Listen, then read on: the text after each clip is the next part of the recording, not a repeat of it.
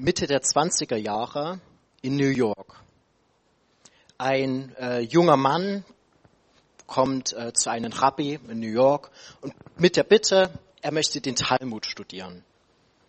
Der Rabbi denkt so ein bisschen drüber nach. Hm, ja, also äh, wir schauen mal, was du so für Voraussetzungen hast. Junge Mann, äh, Rabbi fragt nach, hm, hast du denn in deiner Kindheit äh, die Tora gelernt? Sagt der junge Mann, nee, äh, leider nicht. Okay, Rabbi fragt weiter, wie sieht's denn aus mit Aramäisch? Kannst du Aramäisch sprechen? Sagt der junge Mann, nee, also Aramäisch kann ich auch nicht sprechen. Rabbi fragt weiter, und was ist mit Hebräisch? Ja, also Hebräisch habe ich auch noch nicht gelernt. Aber ich habe Philosophie studiert. Und ich habe meine Masterarbeit geschrieben in der Logik des Sokrates. Und ich dachte mir jetzt halt, ich möchte meine Bildungslücken noch schließen, in denen ich mich mit äh, jüdischer Weisheit beschäftige, in denen ich den Talmud lerne. Und glaub mir, ich bin wirklich, wirklich, äh, habe die besten Voraussetzungen jetzt, ja, das zu lernen, sagt der Mann, der äh, Rabbi. Nein, tut mir leid, ich glaube nicht, dass du darauf vorbereitet bist. Aber wenn du möchtest, äh, machen wir einen Logiktest. Und wenn du diesen Test bestehst, dann erkläre ich mich dazu bereit, dich im Talmud zu lehren. Äh, der Mann ist einverstanden. Also beginnt der Rabbi mit seinem Test. Dort sind zwei Menschen und die klettern durch einen Schornstein. Ich habe mal ein Bild davon mitgebracht. Das kann man mal zeigen. Das habe ich selbst gemalt. Also hier sind die zwei Menschen, die durch den Schornstein klettern. Äh, ich war in Kunst nie so gut, aber man erkennt die Skizze. Genau.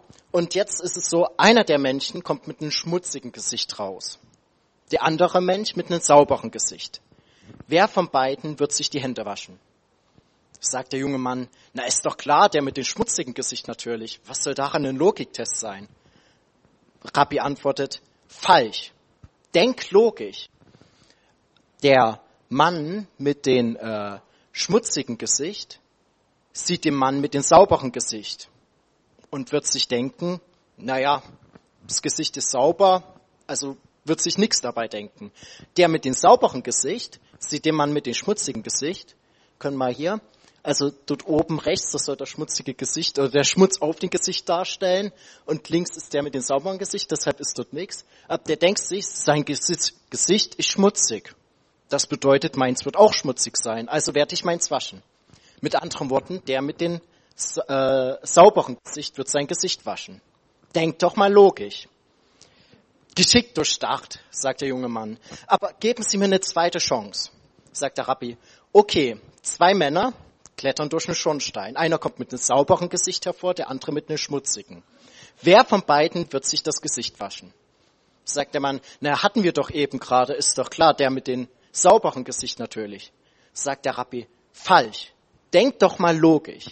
Der mit dem sauberen Gesicht wird sein Gesicht waschen, aber das sieht derjenige mit dem schmutzigen Gesicht. Und weil der sieht, dass der mit dem sauberen sein Gewichts Gesicht wäscht, denkt er sich, er wäscht sich, ich sollte mich auch waschen. Denk doch mal logisch.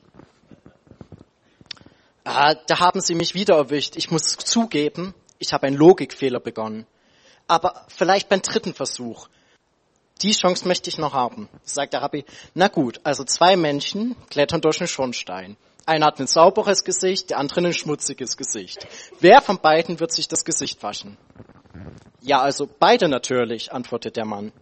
Der Rabbi antwortet, falsch. Denkt doch mal logisch. Derjenige mit dem schmutzigen Gesicht sieht denjenigen mit dem sauberen Gesicht und denkt sich, ich muss das Gesicht nicht waschen. Gibt's da Müsste noch eine dritte geben. Ja. Genau, der denkt sich, er wächt, äh, der mit den, okay, ich muss kurz den Faden wieder gewinnen. der mit dem ähm, schmutzigen Gesicht sieht den mit dem sauberen Gesicht, wird sich also sein Gesicht nicht waschen. Und der mit dem sauberen Gesicht, der denkt sich, der andere, der hat zwar ein schmutziges Gesicht, aber der wäscht sich ja nicht. Und der wäscht sich ja nicht, weil er mein Gesicht sieht, also ist mein Gesicht sauber, also wäscht er sein Gesicht auch nicht. Also wird keiner von beiden das Gesicht waschen. Der junge Mann ist schon ganz verzweifelt. Bitte, bitte geben Sie mir eine letzte Chance und ich verspreche, dieses Mal werde ich die richtige Antwort bringen. Sagt der Rabbi, okay, zwei Menschen gehen durch einen Schornstein. Der junge Mann unterbricht ihn sofort, ja, ja, okay, beide waschen sich nicht, ist doch klar. Sagt der Rabbi, falsch. Denk doch mal logisch. Wie kann es sein, dass zwei Menschen durch denselben Schornstein gehen, aber einer von beiden hat ein sauberes Gesicht und der andere ein schmutziges Gesicht? Wie kann das sein, dass die Hände von beiden sauber sind, obwohl das Gesicht schmutzig ist. Diese Frage, die ergibt überhaupt gar keinen Sinn. Und wenn du dich den ganzen Tag nur mit sinnlosen Fragen äh, auseinandersetzt, dann werden all deine Antworten auch sinnlos sein, wie in dieser Frage.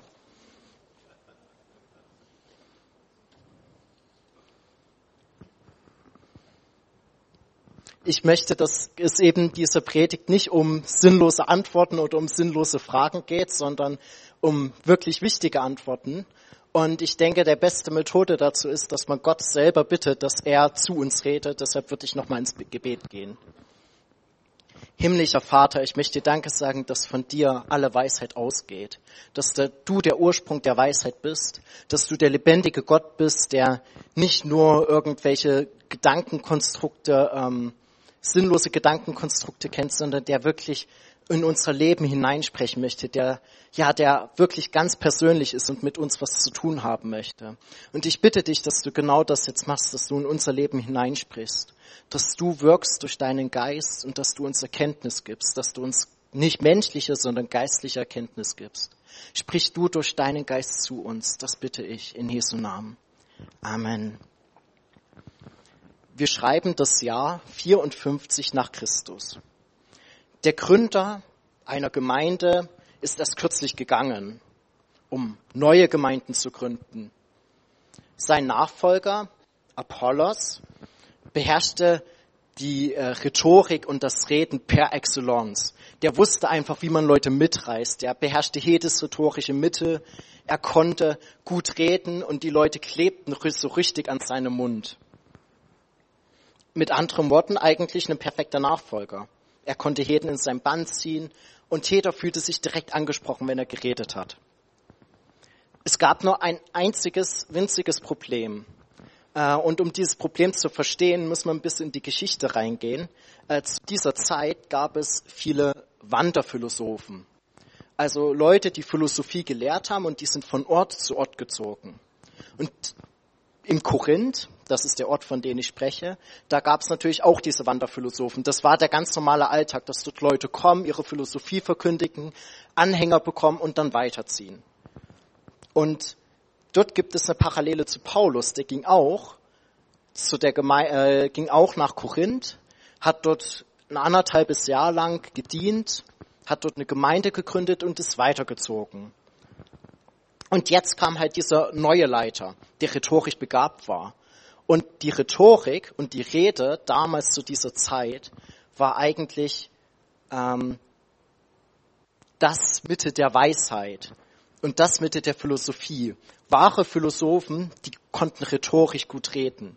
Und wenn man rhetorisch nicht reden konnte, war man kein Philosoph. Aber wenn man rhetorisch reden konnte, dann war man automatisch schon so ein halber Philosoph. Und die Gemeinde die hat jetzt diese zwei Beobachtungen gemacht. Dort ist zuerst der Paulus, der die Gemeinde gegründet hat, weitergezogen ist. Und dann ist dieser Neue, der rhetorisch begabt war. Die Gemeinde hat sich ihre Schlussfolgerung gezogen und hat das Evangelium zu so einer Art Philosophie gemacht. Mit anderen Worten, sie haben das Evangelium als menschliche Weisheit verstanden, mit der man die Welt erklären kann, ähm, und haben so Stück für Stück es mehr als Philosophie verstanden. Im Prinzip gibt es da eine gewisse Ähnlichkeit mit äh, der anderen Geschichte, die ich eben erzählt hatte, mit den einen jungen Mann, der die Philosophie des Sokrates ähm, studiert hat und der sich mit so in dieser Geschichte mit diesem sinnlosen Gedankenkonstrukt irgendwie beschäftigt, was, wenn man drüber nachdenkt, gar keinen Sinn ergibt. Und genauso war es in gewisser Weise mit der Gemeinde. Die hat das Kreuz mit einem durchaus lebensnahen Ding angefangen, was Paulus verkündigt hat, und hat das Stück für Stück mehr und mehr äh, zu einem Gedankenkonstrukt gemacht und zu einer Philosophie. Ähm, und Paulus schreibt jetzt an dieser Gemeinde einen Brief und er möchte genau dieses Problem ansprechen. Er möchte ansprechen, dass das Evangelium eben nicht eine Philosophie ist. Und Paulus beantwortet das in einem relativ langen Ausschnitt. Das geht im ersten Gründerbrief, die ersten vier Kapiteln geht es im Grunde genommen darum. Äh, wir haben jetzt nicht so viel Zeit, die gesamten Text anzuschauen, aber wir werden einen kleinen Ausschnitt daraus anschauen und quasi mal anschauen, wie Paulus den Leuten ähm, geantwortet hat. Und dann gehen wir direkt rein. Ich muss kurz die Bibel aufschlagen. Okay. Ich lese aus 1. Korinther 2. An diesen Grundsatz habe auch ich mich gehalten, als ich zu euch kam, Geschwister, um euch das Geheimnis zu verkündigen, das Gott uns enthüllt hat. Versuchte ich nicht mit geschliffener Rhetorik und scharfsinnigen Argumenten zu beeindrucken. Nein, ich hatte mir vorgenommen, eure Aufmerksamkeit einzig und allein auf Jesus Christus zu lenken. Auf Jesus Christus, den Gekreuzigten. Außerdem fühlte ich mich schwach. Ich war ängstlich und sehr unsicher, als ich zu euch sprach.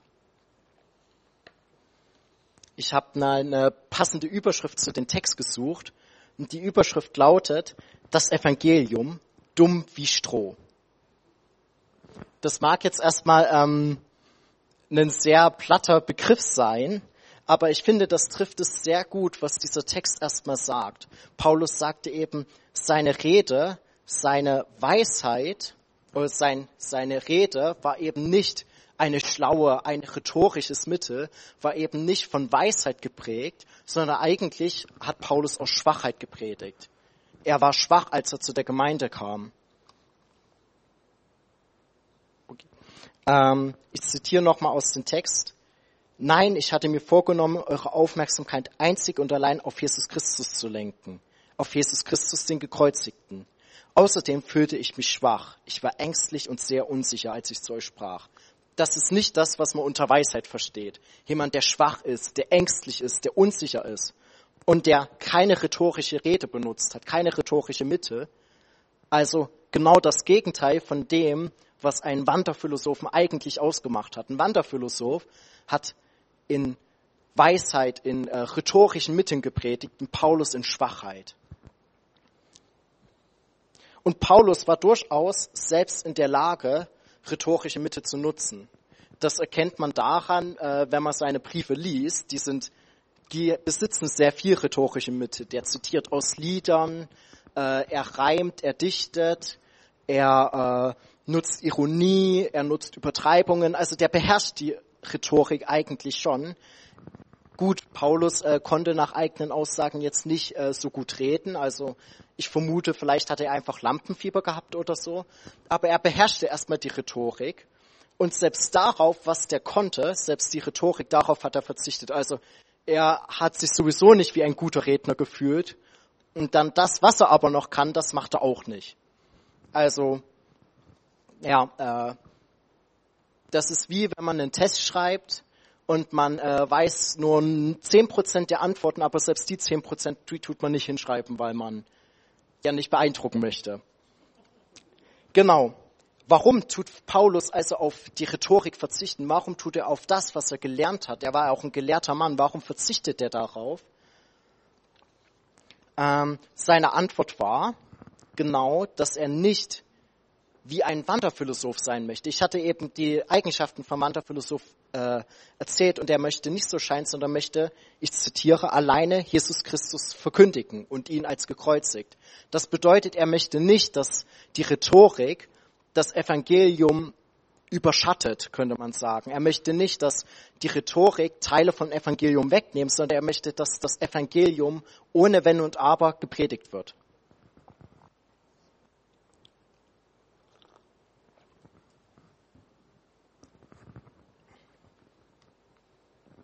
Für Paulus äh, war die Rhetorik zwar als Mittel zum Zweck noch in Ordnung, wie gesagt, in seinen Briefen hat er das genutzt, aber mehr darf es nicht sein. Es darf nur eine Mitte zum Zweck sein. Ähm, er klagt auch Apollos nicht an dafür, dass er Rhetorik genutzt hat. Das tut er in kein Wort erwähnen. Im Gegenteil, er unterstützt Apollos. Aber er sagt, er selber hat es nicht benutzt. Und dennoch habt ihr das Evangelium angenommen. Und genau das ist ein Unterpunkt, den Paulus nennt, wo er erklärt, das Evangelium ist gar nicht nach menschlicher Weisheit schlau. Paulus predigt nicht mit Weisheit. Und wenn er nicht mit Weisheit predigt, wie kann dann das Evangelium eine Philosophie sein? Für Paulus darf es keine Weisheit außerhalb des Evangeliums geben. Und genau das sollte auch bei uns auch so sein. Und äh, ich hoffe auch, dass das bei uns so ist. Äh, wie man sieht, ich nutze durchaus auch äh, Hilfsmittel, wie zum Beispiel den Beamer und die Folien. Und ich denke, das ist total in Ordnung. Das ist total richtig. Aber das darf nicht das, was ich sage, überschatten, sondern es soll nur das unterstützen. Mit anderen Worten, wir als Christen, wenn es ums Evangelium geht, wir haben immer die Freiheit, äh, Hilfsmittel zu benutzen. Aber wir dürfen nicht auf die, wir dürfen nicht nur auf diese Hilfsmittel angewiesen sein, sondern wir haben die Freiheit zu den Hilfsmitteln, aber auch die Freiheit von den Hilfsmitteln weg. Paulus äh, zweites Argument, warum das Evangelium Stroh wie dumm, dumm wie Stroh ist, Versprecher, ähm, lautet, und da zitiere ich aus dem Bibelvers, genau, ähm, mit der Botschaft vom Kreuz ist es nämlich so. In den Augen derer, die verloren gehen, ist es etwas völlig Unsinniges. Für uns aber, die wir gerettet werden, ist es im Begriff von Gottes Kraft. Und damit haben wir äh, quasi Paulus Argument, äh, der sagt, das Kreuz an sich und was das Kreuz aussagt, das ist eigentlich ein Widerspruch zu jeder menschlichen Weisheit. Das Kreuz selber ist total blöd. Wenn wir mal so drüber nachdenken, da ist dieser lebendige Gott, der Mensch wird und dann an dem Kreuz stirbt zur Vergebung der Sünden. Das klingt erstmal bescheuert. Und äh, wenn man weiß, was das Kreuz damals bedeutet hat, dann ist es eigentlich noch viel, viel dümmer. Nämlich ähm, das Kreuz an sich äh, hatte nicht nur, es gilt nicht nur als eine der schlimmsten Strafen wegen den Schmerz oder äh, wegen der Länge des Todes, sondern es hat eigentlich noch einen ganz anderen, tieferen Grund. Im Alten Testament zum Beispiel steht, wer am Holz hängt, der ist verflucht. Und das ist eine Beschreibung von dem, was am Kreuz passiert ist. Jesus hängt da am Kreuz. Das bedeutet, er war wie verflucht. Und äh, selbst in der neutestamentlichen Zeit, in römischen Recht, galten diejenigen, die am Kreuz gestorben sind. Das war der, es war jetzt nicht nur ein grausamer Tod, sondern es war vor allen Dingen auch ein unehrenhafter Tod. Diejenigen, die am Kreuz gestorben sind, die galten nicht mehr als Menschen. Das waren äh, welche, die quasi weg von, äh, die, die waren keine Menschen mehr, die waren nur noch Barbaren, die waren nur noch, äh, ja, waren quasi den Tieren gleichgestellt, wenn man das so möchte. Es bedeutet, es ist total unehrenhaft. Und genau an diesem Kreuz stirbt der lebendige Gott, der quasi die Menschheit erschaffen hat, also der am ehesten noch weiß, was es bedeutet, menschlich zu sein, der stirbt ein Tod, der mehr oder weniger aussagt, du bist weniger wert als nichts. Und deshalb ähm, ist der zweite Punkt, den Paulus bringt, das Kreuz selber ist dumm wie Stroh. Nicht nur des Evangeliums, äh, sondern Dingen das Kreuz. Und das ist ja ein Ausdruck des Evangeliums. Und für uns bedeutet das äh, letztendlich, wenn Paulus diese Botschaft vom Kreuz so predigt, die eigentlich gegen jede menschliche Weisheit geht, dann dürfen wir dieser Botschaft auch nichts hinzufügen oder wegnehmen. Und ähm, ich weiß nicht, wie es euch geht. Mir geht es schon manchmal so, dass man in bestimmten Situationen gerne schon irgendwie mit so eigenen Gedanken, also man probiert das so ein bisschen zu erklären und ähm, das erkennt man manchmal äh, in Ansätzen unter Christen. Wenn wir unter Nichtchristen sind, ist das ganz klar. Also zum Beispiel, äh, wenn wir in die äh, es gibt innerhalb der Kirchengeschichte im Christentum gibt es so einige Ausläufer, wo dann gesagt wird, naja, als Jesus Christus am Kreuz gestorben ist, hat ihn Gott wie verlassen oder dann äh, im Islam ist das so, dass ähm, derjenige, also Jesus ist zwar ans Kreuz genagelt worden, aber dort ist ja Jesus auch nicht Gott, also da wird es schon mal mehr erklärt, aber dann noch so, dass äh, in dem Moment, wo er gekreuzigt wurde, wurde hat Gott ihn mit Judas vertauscht. Also man sucht sich so, so Begründungen, so Ausreden, weil das, was eigentlich im Evangelium erklärt wird, dass der lebendige Gott am Kreuz stirbt, das ist einfach nur nach menschlicher Weisheit, es ist strohdumm. Anders kann man es nicht sagen. Und genauso dürfen wir, auch wenn wir dazu manchmal neigen, dem nichts hinzuzufügen oder auch dem Evangelium allgemein, nicht nur dem Kreuz und der Botschaft vom Kreuz, sondern wir müssen uns nur auf das berufen, was quasi äh, geschrieben ist, was uns überliefert ist und nicht drüber hinausgehen. Paulus dritte Argument, auch aus 1. Korinther, äh, ich lese vor, seht doch einmal in eure eigene Reihe, euch in euren eigenen Reihen um, Geschwister. Was für Leute hat sich Gott ausgesucht, als er euch berief? Es sind nicht viele kluge oder gebildete darunter. Wenn man nach menschlichen Maßstäben urteilt, nicht viele Mächtige, nicht viele von vornehmer Herkunft. Äh, ich habe den Punkt überschrieben mit die Gemeinde. Du, äh, du müsstest sowas.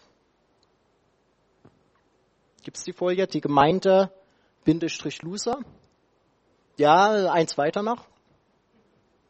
Perfekt. Gottes Team habe ich geschrieben. Gottes Team, die Loser.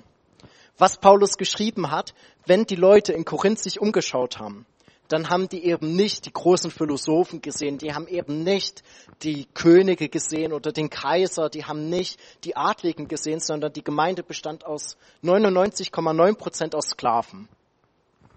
Aus Leuten, die, die nichts wert waren im menschlichen Gesichtern. Quasi das ist wie, wenn wir im Sportunterricht sind und dort sind zwei Team, äh, werden zwei Teams gewählt und da gibt es einen, der wählt immer die Leute, die sonst nie gewählt werden. Ich wurde im Sportunterricht fast immer als letzter gewählt und genau diese Leute hat Gott auserwählt. Nur halt jetzt nicht auf Sport bezogen, sondern auf menschlicher Weisheit und auf Ruhm und auf Macht und auf Einfluss. Gott hat sich nicht die Mächtigen ausgesucht, sondern die Loser. Natürlich gab es auch in der Gemeinde vereinzelt Leute, die ähm, die jetzt vielleicht nicht in die Kategorie gezählt worden wären. Paulus selber war jetzt auch eine Person, die, wie gesagt, gelehrt war. Aber wie gesagt, 99,9 Prozent waren die Leute das Geringste vom Geringen des Volkes. Und Paulus argumentiert jetzt, hier, wenn ihr euch anschaut, dann seht ihr nicht die weißen Leute. Also wie kann das sein, dass das Kreuz eine Weisheit ist? Wie kann das sein, dass das Kreuz eine Philosophie ist? wenn ihr selber doch überhaupt keine Philosophen seid, sondern das Gegenteil. Was bedeutet das jetzt für uns? Ähm, insgesamt bedeutet das, denke ich, für uns und macht es für uns eigentlich noch mehr Gottes Gnade klar.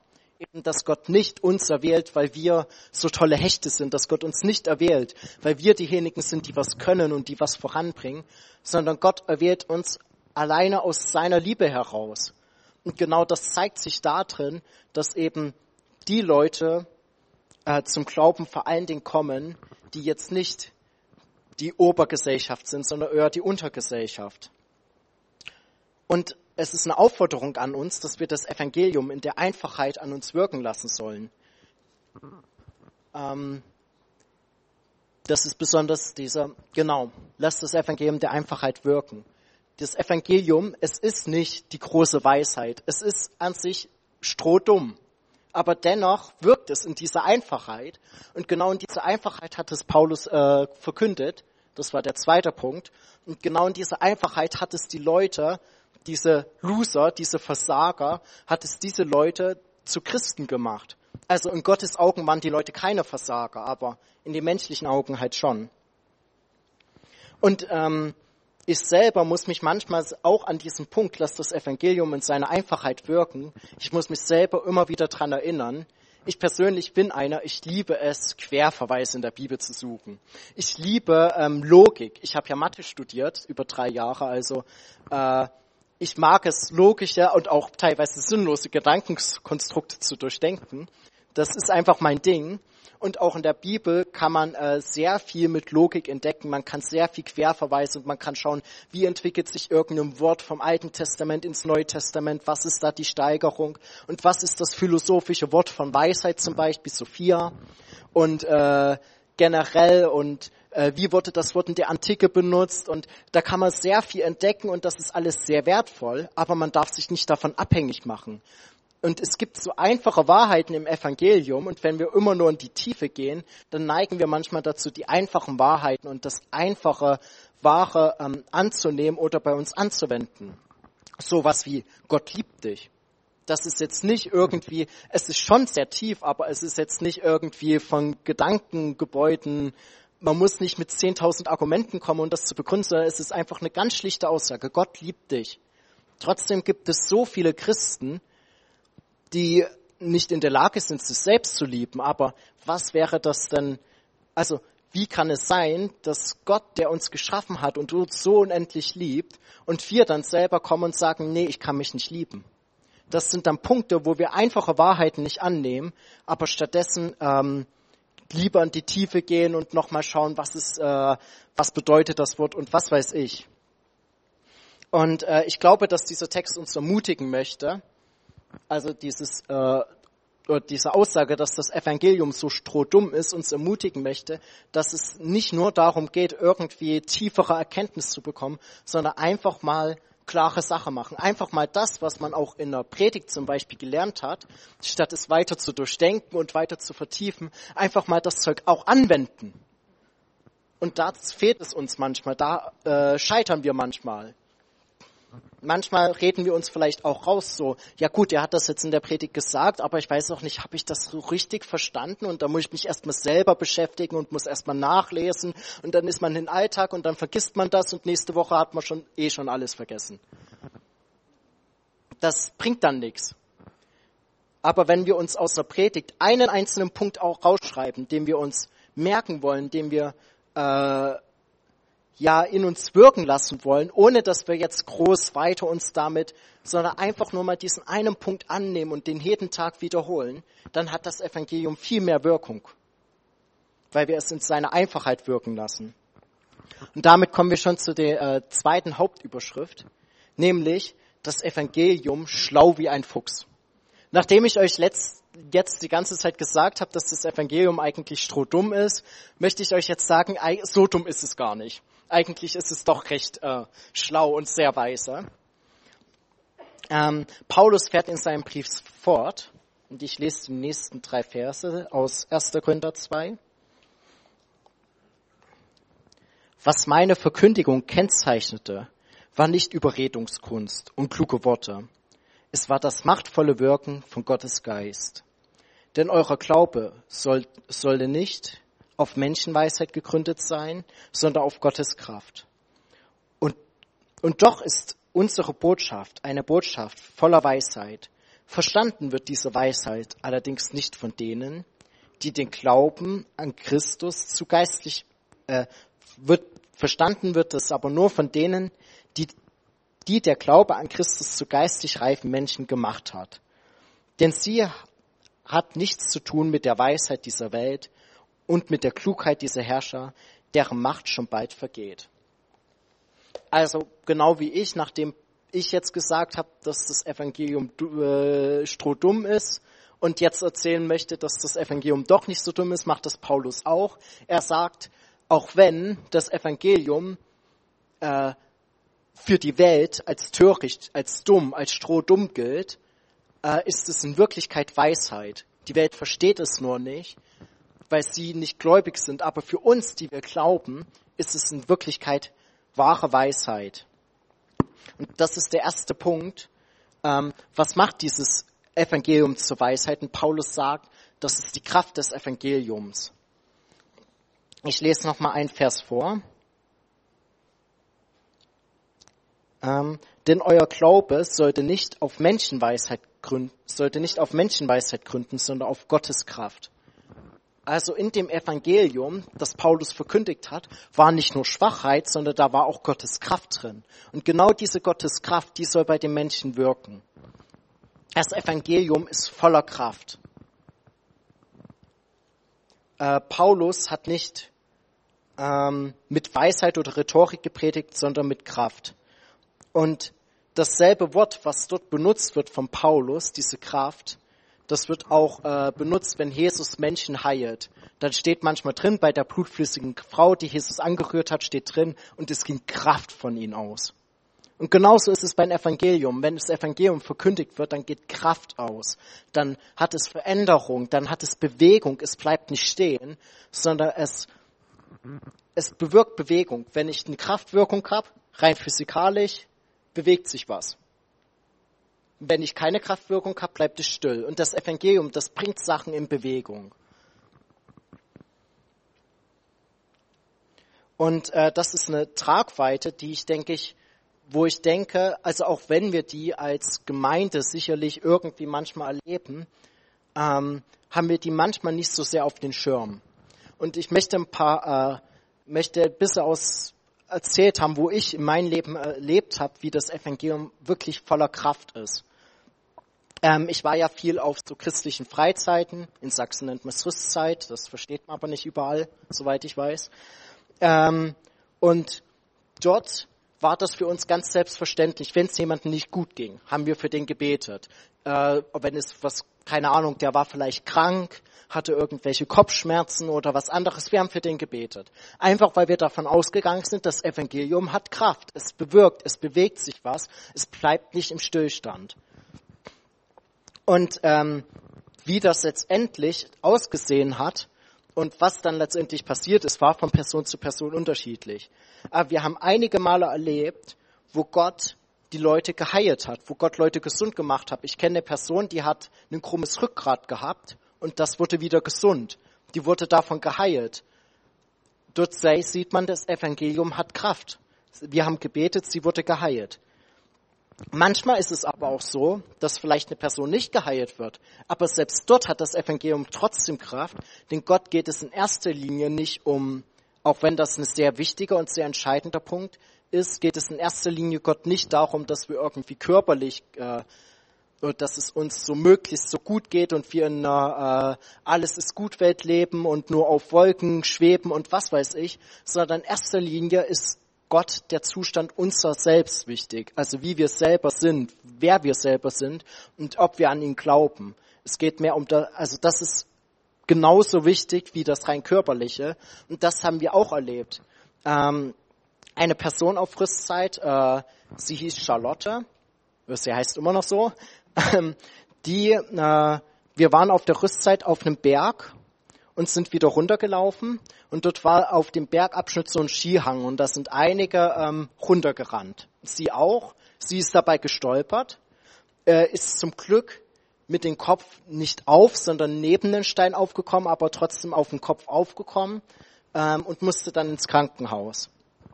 Ähm, und die Rüstzeitleiterin ist mit ihr mitgefahren und war quasi für sie da, während äh, ich als Mitarbeiter, ich habe das so gemacht, dass ich äh, quasi geschaut habe, dass die Leute weitergehen und jetzt nicht groß aufhalten, aber habe innerlich trotzdem für die Situation gebetet. Ähm, erstmal sind wir Gott natürlich total dankbar, dass er Charlotte dafür bewahr, äh, davor bewahrt hat, dass Schlimmeres passiert. Wie gesagt, ihr Kopf ist relativ nah neben den Stein aufgekommen, also es hätte deutlich schlimmer sein können. Aber zum anderen, äh, als sie dann im Krankenhaus war und äh, wurde sie irgendwann später wieder entlassen. Und dann haben wir äh, etwas gehört, was wir in dem Moment gar nicht gerettet hat, aber was eigentlich die Kraft des Evangeliums zeigt. Nämlich, wie gesagt, die Rüstzeitleiterin war mit dabei. Und während äh, sie im Krankenhaus war oder noch im Krankenwagen, hat Charlotte ihr Leben Jesus übergeben.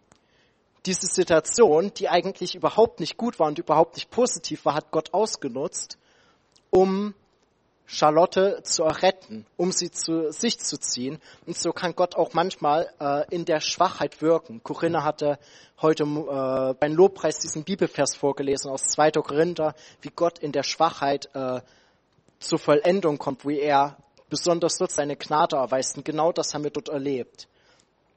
Mit anderen Worten, das Evangelium hat Kraft. Und ähm, es ist wichtig, dass wir immer wieder neu das entdecken und immer wieder neu vertrauen, dass wir nicht ein leeres Evangelium, sondern dass wir wissen, unser Evangelium und das, was wir predigen, hat Kraft und Gott möchte Dinge verändern. Ein zweiter Punkt, den Paulus bringt, ist, ähm, wie kommt das denn jetzt, dass manche Leute irgendwie die Kraft erkennen und die Weisheit erkennen und andere Leute sagen, ja, das Evangelium ist doch strohdumm. Da ist ja keine Weisheit dabei. Und Paulus argumentiert, ich lese vor, ähm, das Evangelium wird dann wirksam und entfaltet seine Kraft, wenn der Geist wirkt.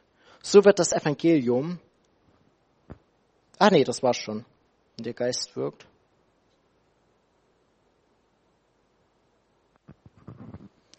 Ich habe nicht vorgelesen. Ich habe den Vers falsch rausgeschrieben. Moment. Wir haben diesen Geist erhalten, den Geist, der von Gott kommt, nicht den Geist der Welt. Darum können wir auch erkennen, was Gott uns in seiner Gnade alles geschenkt hat. Also Paulus sagt, ihr habt die Kraft und die Weisheit des Evangeliums erkannt, weil ihr den Geist habt. Aber die Welt hat den Geist nicht und deshalb hat sie das Evangelium nicht erkannt. Mit anderen Worten, das Entscheidende, ob jetzt das Evangelium in uns mit Kraft rankommt oder als Dummheit ankommt, ist letztendlich, ob der Geist wirkt in dem, was gesprochen wird. Und genau dort ähm, stellt sich eine Frage an uns, nämlich lassen wir den Geist wirken?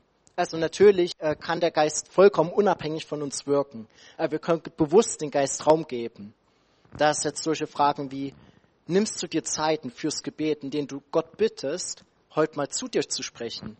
Wenn du stille Zeit machst, ich hoffe, dass du stille Zeit machst, wenn nicht, fang damit an. Und wenn du stille Zeit machst, betest du da vorher und bittest, Heiliger Geist, ich möchte nicht auf meine Weisheit vertrauen, aber ich möchte, dass du zu mir sprichst. Denn ohne den Geist ist das Evangelium tatsächlich strohdumm, aber mit dem Geist ist es quasi schlau wie ein Fuchs.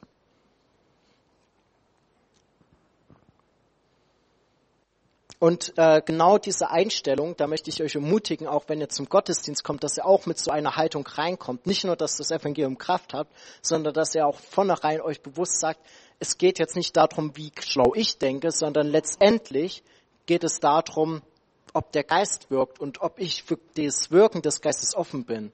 Ob ich den Heiligen Geist darum bitte, auch an mir zu wirken und mir Sachen zu zeigen in meinem Leben. Und damit kommen wir zum dritten Punkt. 1. Korinther 3, Vers 3 sagt Paulus, ihr lasst euch immer noch von eurer eigenen Natur bestimmen.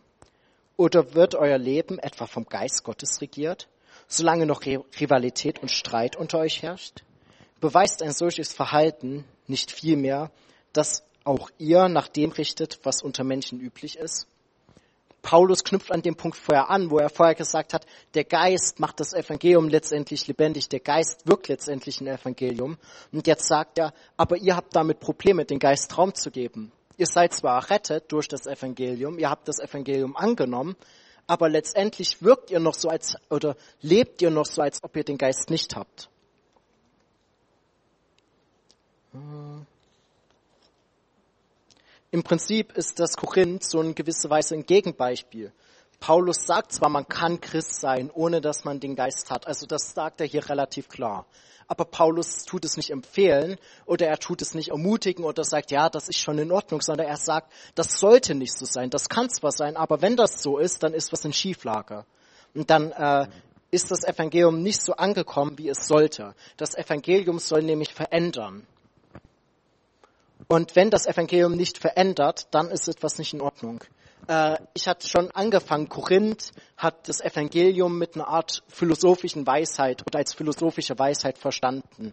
Und genau dort fing das Problem an. Weil sie das als Weisheit verstanden haben, hatte das Evangelium bei ihnen keine Kraft mehr und keine Wirkung mehr. Und deshalb lief in ihrem Leben vieles schief. Ähm, ich zähle mal ein paar Punkte auf, was in Korinth so alles schief lief. Sie hatten Streitigkeiten, wer der beste Leiter ist und wer der richtige Leiter ist. Ähm, dann natürlich überhaupt, dass das Evangelium als Philosophie ansehen ist, überhaupt etwas, was schief lief. Dann äh, gab es in Korinth gab es Leute, die Unzucht äh, getrieben haben, einige. Es gab Inzest, äh, es gab Leute, die haben nicht in Liebe gehandelt. Es gab Leute, die haben sich wegen bestimmten Geistesgaben besonders hoch gemacht, äh, ohne zu erkennen, dass die Geistesgaben für die Gemeinde da sind. Es gab Leute, die haben nicht an die leibliche Auferstehung geglaubt. Es gab äh, bei den Abendmahl gab es so, dass jeder eigentlich nur sein eigenes Ding gegessen hat und es gab keine Gemeinschaft. Also man könnte jetzt weiter aufzählen, aber ihr seht, es gab viele, viele Probleme in Korinth. Und die alle hatten letztendlich den Ursprung genau darin, dass sie das Evangelium nicht sich verändern lassen haben. Sie haben sich nicht durch das Evangelium verändern lassen, sondern sind dabei geblieben. Sie haben gesagt, ja, also wir haben ja jetzt das Evangelium schon, also bleiben wir dort stehen. Und jetzt geht's uns so gut und jetzt lassen wir es uns so gut gehen und dann denken wir noch ein bisschen über das Evangelium nach, ist ja eine tolle Philosophie und nichts passiert. Und äh, genau dort möchte uns Gott, denke ich, fragen, ähm, wo in unserem Leben arbeitet gerade Gott? Wo möchte Gott gerade etwas in unserem Leben verändern? Und ähm, ich möchte euch mal ermutigen, wenn ihr mal ein bisschen ähm, zurückdenkt, so die letzten Tage, ich weiß nicht, ob ihr was im Kopf habt oder nicht, äh, vielleicht so an die Predigen oder daran, wo äh, ihr mit Leuten gesprochen habt, im habt in Kleingruppen oder ähnliches. Was hat euch Gott mal zuletzt gesagt, wo er euch hinführen möchte? Oder was glaubt ihr, wo möchte Gott euch hinführen?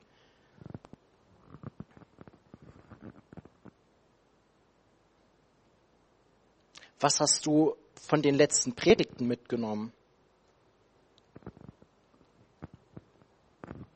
Und was hat sich in dein Leben daraufhin getan?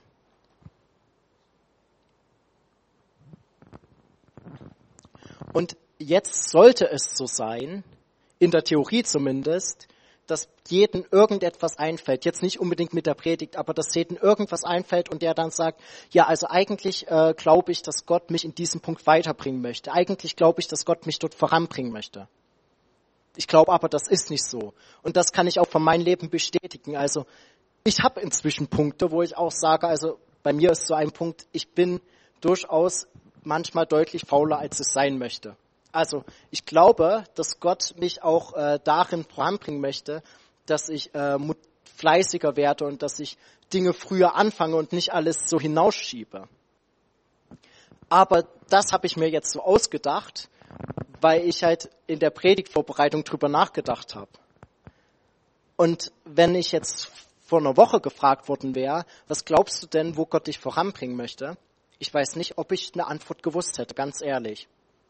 Also vielleicht hätte ich sie auch, damit denken wäre ich wahrscheinlich auf dasselbe gekommen, aber das sollte bei uns präsent sein. Wenn Gott etwas in uns wirken möchte, dann sollte das, das sollte in uns sein. Wir müssen das wissen, weil wenn wir das nicht wissen, dann passiert auch nichts. Und wir können nur Dinge in unserem Leben angehen, wenn wir sich dem bewusst sind. Und deshalb möchte ich fragen, ähm, wo arbeitet Gott in deinem Leben? Die Lobpreise dürfen schon mal nach vorne kommen. Und wo möchte Gott dich weiterführen?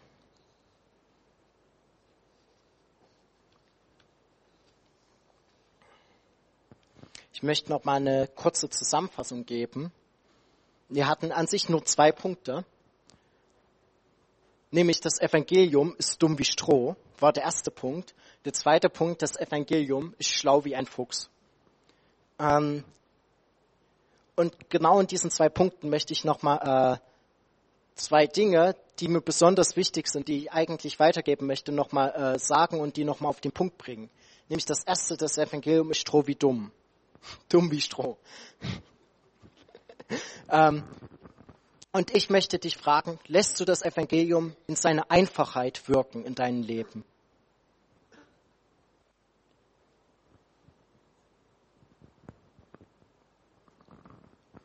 Und der zweite Punkt, das Evangelium ist schlau wie ein Fuchs. Und dort möchte ich dir die Frage stellen, wo merkst du, dass das Evangelium diese Kraft hat, die dein Leben verändert? Und wo möchte Gott dein Leben verändern? Hast du da Punkte?